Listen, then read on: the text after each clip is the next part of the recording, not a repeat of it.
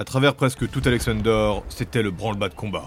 Avant même le lever du jour, la ville était en effervescence, voire en panique. La majorité des étrangers ont été touchés, mais il y a eu des dégâts collatéraux. Et même sans ces attentats, la ville, avec l'approche du Zéphyr, est dans tous ses états. Car en plus de devoir gérer les dégâts, la plupart des participants doivent s'occuper de leur départ. Un peu comme Hullard qui fait ses courses dans toute cette cohue. Il avait retenu différentes adresses et il a aussi fait une promesse à l'un de ses élèves. Il voulait attendre le dernier moment, se disant que l'agitation finale pourrait faire baisser les prix, ce qui n'est pas tout à fait exact. Shinsu et Raylork sont venus avec lui et eux aussi ont pris de l'or pour acheter leurs derniers composants. Ilyes a bien ordonné que personne ne parte seul. Surtout Jinsu, Tu insinues que je suis trop... euh, que tu es incapable de te repérer dans une ville. Faut pas que dans une ville touché. Ilyes et Jim ainsi que d'autres civils sont partis aux écuries au nord de la ville. Dans un premier temps, la Valkyrie a insisté pour vérifier les quais, voir si aucun gardien n'avait besoin d'assistance. Il y avait dans le Léviathan 9 navires de guilde et un navire d'équipage, la fameuse glace de l'aube. Mais il y avait aussi trois grandes barques appartenant à des gardiens particuliers, et une dernière qu'on appelait le Petit Léviathan. Et l'une des trois barques privées appartient à la fameuse collectionneuse. Elle s'appelle la Féroce. Enfin, elle s'appelait. Réharir Neher, la collectionneuse, est assise sur le quai, dépitée et visiblement fatiguée. Ses hommes de main braillent des ordres et s'affairent pour tout sortir de l'épave. Elle a été l'une des victimes. Ilyes accélère le pas pour la rejoindre, mais la grande sœur Silikio la retient. La kobold lui fait comprendre qu'elle ne doit pas aller plus loin. Lysénéo, qu'est-ce qui se passe? C'est une mythe gardienne qui a besoin d'aide. Nous sommes une guilde d'or et nous devons... Elle arrête son argumentation quand Nisaneo lui tend un document signé par l'ambassadeur. Vous avez ordre de ne pas soutenir Réharir Neher, ainsi que toute personne à son service. Réharir Neher a été officiellement banni de Midgar. Ilyes est sans voix. Elle sait comme beaucoup que les civils ne leur disent pas tout, pour les préserver et les laisser se concentrer sur leur mission. Mais cette fois, c'est bien trop grave pour nous l'avoir caché. Nisaneo, j'exige d'en apprendre plus. Navré, Dame Ravanor, mais je ne préfère pas. Vous allez vouloir vous en mêler, et clairement, vous n'avez pas le temps pour ça. Nisaneo a le visage fermé et déterminé. Jim s'approche d'Ilyes pour essayer de la calmer. La Valkyrie prend une longue inspiration et remarque que Céleste dans son dos essaye aussi de l'apaiser. Soit. Allons récupérer nos bêtes. Sur le bateau de la flamme, c'est aussi le branle-bas de combat. Ergador, Hiro et Ross s'occupent des derniers détails. Les gars de Basalte sont passés très tôt dans la matinée pour les aider à fignoler les derniers détails. On se retrouve sur le Nil, Granit. Ils ont ajouté les dernières cargaisons, la flamme est remplie à ras-bord, et la ligne de flottaison du bateau est à pleine charge, voire un peu plus. Voire beaucoup trop Comment je navigue moi dans ces conditions Ergador, on va droit au naufrage. le Zéphyr va aider. Mais t'es devin maintenant Qu'est-ce que t'en sais Les disciples sont choqués de voir Fergok parler ainsi à leur maître. C'est inscrit dans les glyphes. Et pourquoi pas dans le mar de mon café aussi Je préviens tout le monde ici. Dans ces conditions, personne ne s'entraînera sur le pont. Vous réduisez les déplacements au minimum si vous n'êtes pas membre de mon équipage. Il en va de même pour toi, Hiro. Arrête de te balader et de nous offrir du thé. Oh, soupollet Le bateau est en effet plein à craquer. Entre les 14 caravanes et surtout la forge mobile de Sam, mais aussi en raison des 24 chevaux et poneys qui sont certes très bien dressés, mais qui demandent une attention constante, et avec la trentaine de civils et d'accompagnateurs, la flamme n'a jamais été autant remplie. Et Fergok, bien que prévenu, ne s'attendait pas à une telle étendue de problèmes. Et à qui est cet enfant qui se balance sur ce palan? Pardon, pardon, euh, elle est à moi. Rita, Rita. Ils ont dû braver la foule pour faire leurs dernières emplettes. Shinsu est chargé de potions, mais aussi de petits objets métalliques.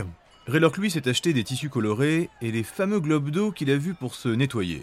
Évidemment, Ular en a pris aussi. Le Scald avait repéré un magnifique ruban magique qu'il voulait s'offrir, mais à leur arrivée, le commerce qui le vendait était fermé. Il a cependant réussi à acheter le splendide lama blanc. Depuis qu'ils sont en Alexander, son élève Yaka a jeté son dévolu sur cette monture poilue. Ular avait donné une condition, qu'il travaille pour gagner de quoi l'acheter, et c'est ce que ces trois élèves ont fait sans interruption. Comme je le disais, les civils et les accompagnateurs n'ont pas chômé, et il y a beaucoup d'instants volés que je vais pouvoir vous partager. Alors que le trio passe par la rue des esclaves pour rentrer à la flamme, Raylork s'arrête net. Mais, mais, mais c'est une Valkyne. Quoi? Mais c'est quoi ce délire?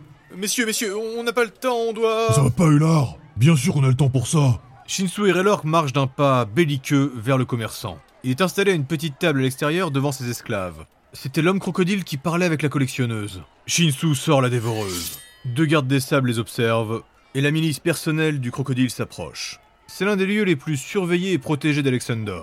Mais avec le Zéphyr qui démarre dans quelques instants, il est difficile pour les gardes des sables d'être sur tous les fronts. Ular essaye de calmer ses amis. Il y a sûrement une très bonne explication. L'homme crocodile est toujours avec son magnifique costume bordeaux. Il continue d'écrire comme si rien ne se passait, et une génie argentée s'approche pour s'interposer. Elle se place entre l'homme croco et le duo. Hullard les rattrape après avoir fait un signe apaisant aux gardes qui les encerclent. La génie prend les devants et explique calmement. L'ami gardienne en notre possession a été vendue par un membre de votre nation. Nous ne sommes en aucun cas responsables. Au regard de nos lois, cela est permis, et cette acquisition a été faite dans les règles. Elle fait léviter un document, lui aussi au reflet d'argent. Shinsu la dépasse et se dirige vers la prisonnière. Raylork le suit et charge un sort en lui. Hullard s'arrête pour discuter avec la génie. Il a compris qu'elle était directement liée au crocodile et qu'elle partage sa réflexion. Et alors que Shinsu et Raylork se retrouvent maintenant encerclés, alors qu'un combat va sûrement débuter, Je l'achète, je l'achète. Shinsu et Raylork se retournent courroucés. J'ai assez d'or pour l'acheter. Si vous voulez la libérer, on n'a pas d'autre choix. Et débuter un combat, euh, ça ne le fera pas. On n'achète pas une vie. Ici, oui. Et peu importe, ce qui compte, c'est qu'on la libère. On retire les chaînes de la pauvre Valkyne, et elle se jette dans les bras d'Ular en pleurant. Toujours en colère et frustrés, ils reprennent leur route en direction de la flamme. En tout cas, euh, bravo Hilar, je suis fier de toi. Ouais, j'avoue, chapeau. Ça m'étonne de ta personne.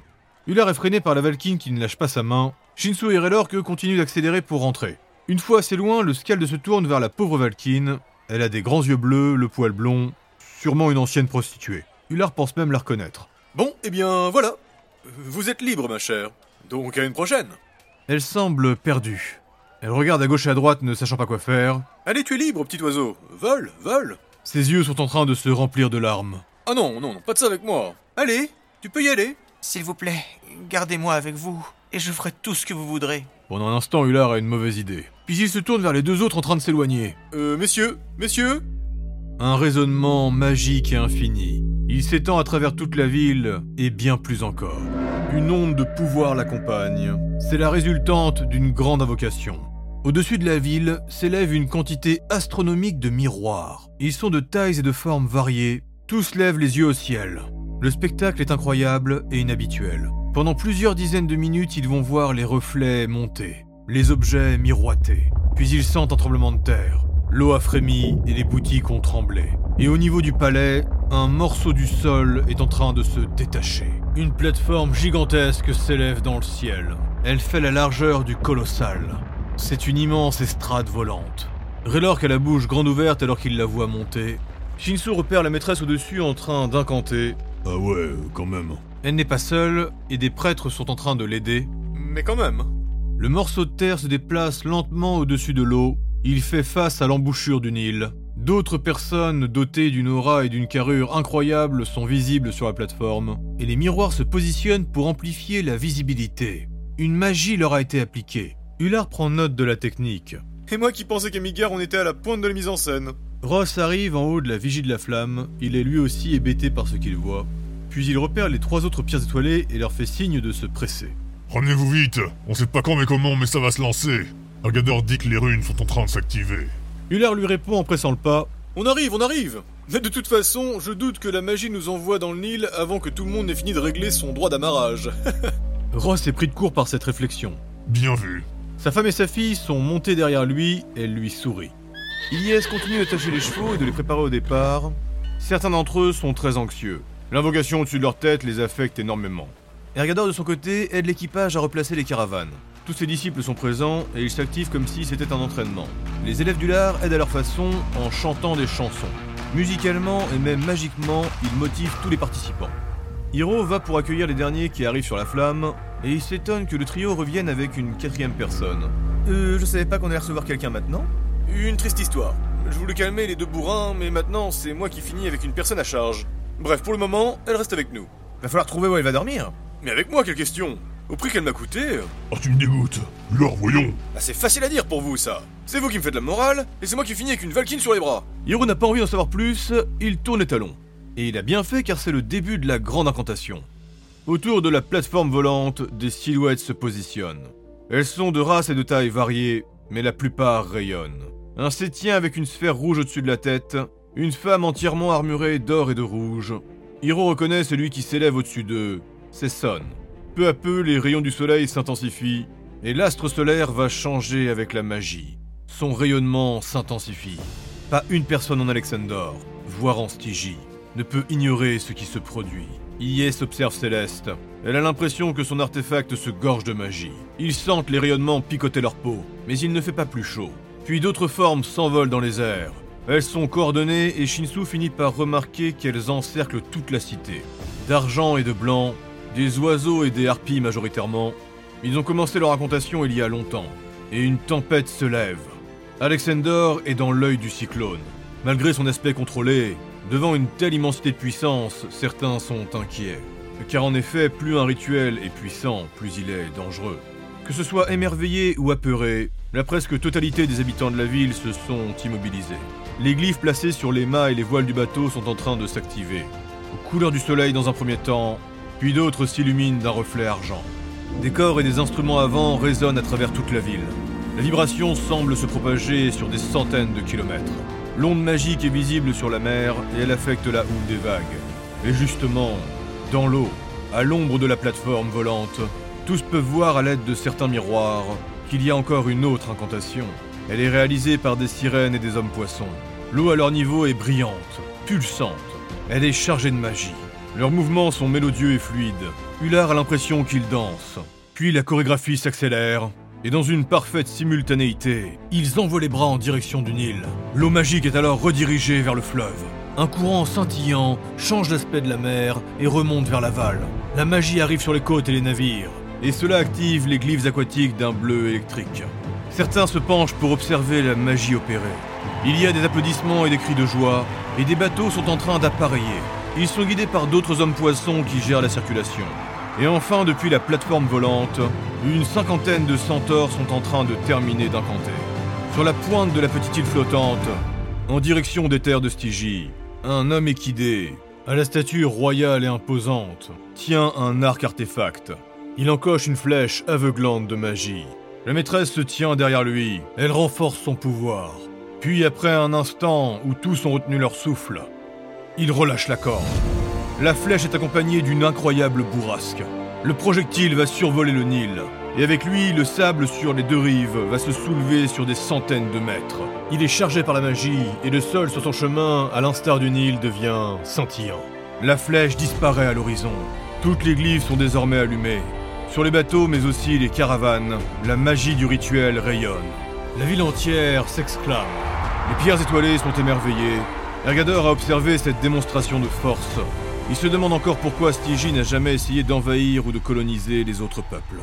Le nain Louric, le fils et le second de Fergoc, termine de payer la propriétaire du quai. Père, nous pouvons partir Pierres étoilées J'espère que vous êtes tous prêts Allez-y, capitaine, allez-y Lui valide Ular avec entrain.